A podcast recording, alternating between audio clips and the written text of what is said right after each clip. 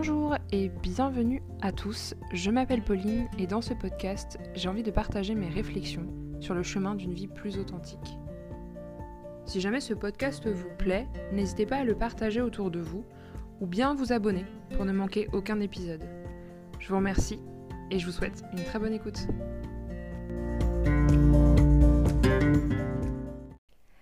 Alors, en écrivant un post Instagram la semaine dernière, j'ai eu l'idée de ce podcast. Est-ce que la valeur de la richesse financière est une fin en soi? Qu'est-ce que la profonde richesse selon moi? C'est ce dont on va parler aujourd'hui dans ce tout nouvel épisode. Alors ici, je ne vais pas parler, enfin si, je vais en parler, mais le concept, l'idée que j'ai de la richesse n'est pas ce qu'on peut chiffrer. L'idée que la richesse puisse être plus vaste que l'argent et l'accumulation de l'argent et que le manque de richesse peut être tout autre que financier. On peut être riche d'argent, ça c'est sûr, mais on peut aussi être pauvre de tout le reste. Et par peur de manquer d'argent, on lui court après, sans même penser aux autres richesses, pardon, qui sont accessibles à notre développement. J'ai moi-même eu peur de manquer d'argent. J'ai moi-même voulu courir après la richesse monétaire. Mais malgré tout, j'ai le sentiment que plus on a d'argent, moins on se sent riche. C'est toujours quelque chose que j'ai trouvé étonnant. On le voit bien aujourd'hui, certains ont tellement d'argent qu'ils ne savent plus quoi en faire. Ils en ont tellement qu'ils le dépensent en permanence. L'argent peut rendre les gens plus envieux, plus orgueilleux, toujours plus désireux d'en acquérir, d'en vouloir toujours plus. Au point où ça a plus de valeur, ils en ont tellement que des milliers, voire des millions de dollars ou d'euros ne veulent plus rien dire. Après, évidemment, je crache pas sur le concept. Moi, personnellement, je serais très heureuse d'avoir sur mon compte en banque une grosse somme d'argent. Je pourrais vivre avec beaucoup plus de tranquillité d'esprit. Mais en grandissant, j'ai décidé de poser un autre regard dessus qu'est-ce que je ferais d'une énorme fortune? On s'est tous déjà posé la question. Demain, je gagne l'auto. Qu'est-ce que je fais?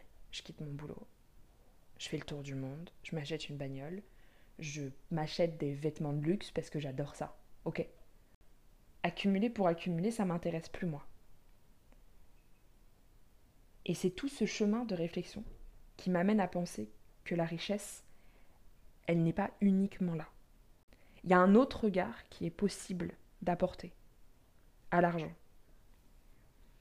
Mais ça a été compliqué pour moi parce que j'ai dû remettre en question les valeurs qui m'ont été données par mon éducation, mais aussi et surtout par la société. On m'a toujours expliqué que gagner beaucoup d'argent, c'était important, et surtout que c'était le symbole de la réussite. Un jour, on m'a même souhaité de payer beaucoup d'impôts. Oui, oui, parce que cela voudrait dire que je gagne beaucoup d'argent. Ce qui serait, de nouveau, le symbole d'une réussite. Mais à présent, moi je ne souhaite plus lui donner une place aussi importante.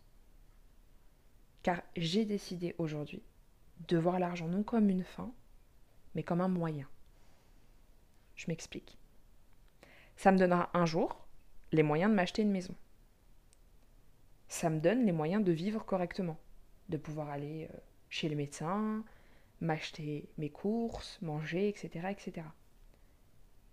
Mais je ne mets pas l'argent au-dessus du ou des biens que j'obtiens grâce à lui. J'ai comme tout le monde des obligations et des nécessités liées à l'argent. Manger, payer mes factures, mon loyer, comme je disais tout à l'heure. Et c'est pour cette raison-là que j'en connais sa valeur. Et aussi parce que j'en ai pas beaucoup. Je suis pas quelqu'un qui vit avec beaucoup d'argent. Et donc, je sais ce que représente tel ou tel euro, telle ou telle dépense. Maintenant, depuis que mon monde intérieur s'est considérablement transformé et développé, j'ai compris l'importance de ma richesse personnelle.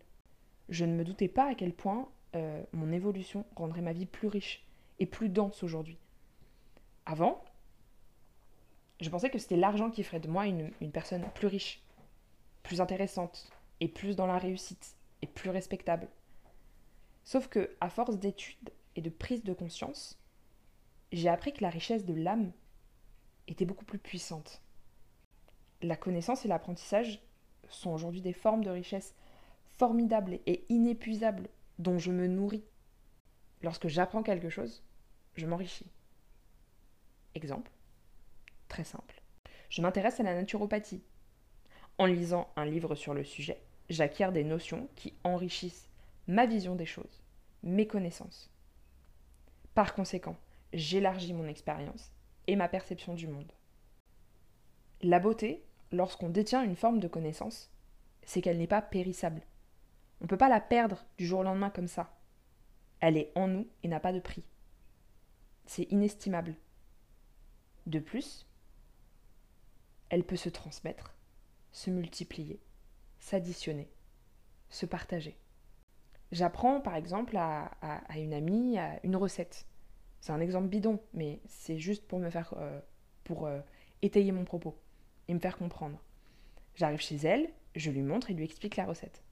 À titre personnel, pendant que je lui montre la recette, l'idée de la recette, il s'efface pas en moi. Non, je la détiens toujours et encore. Et avant de partir, pour être vraiment sûre que mon amie, elle n'oublie pas cette recette, je la note sur un papier.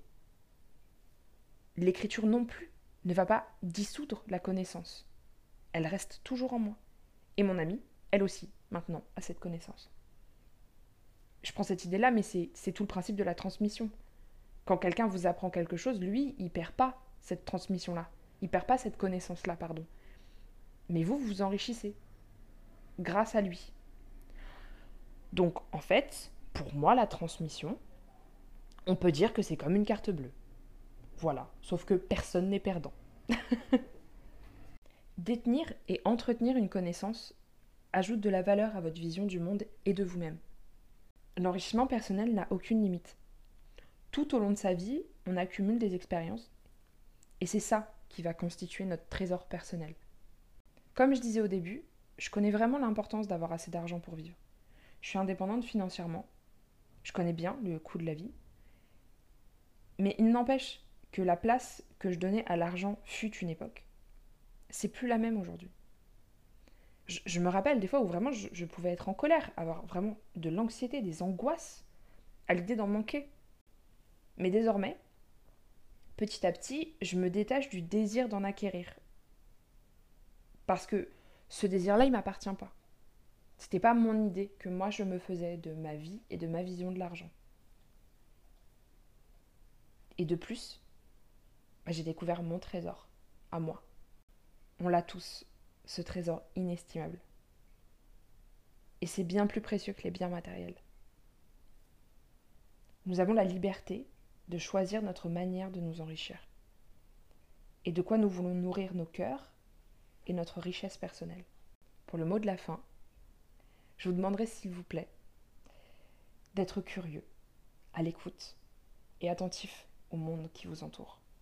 Car c'est chaque rencontre, chaque expérience et chaque instant de vie qui est un enrichissement.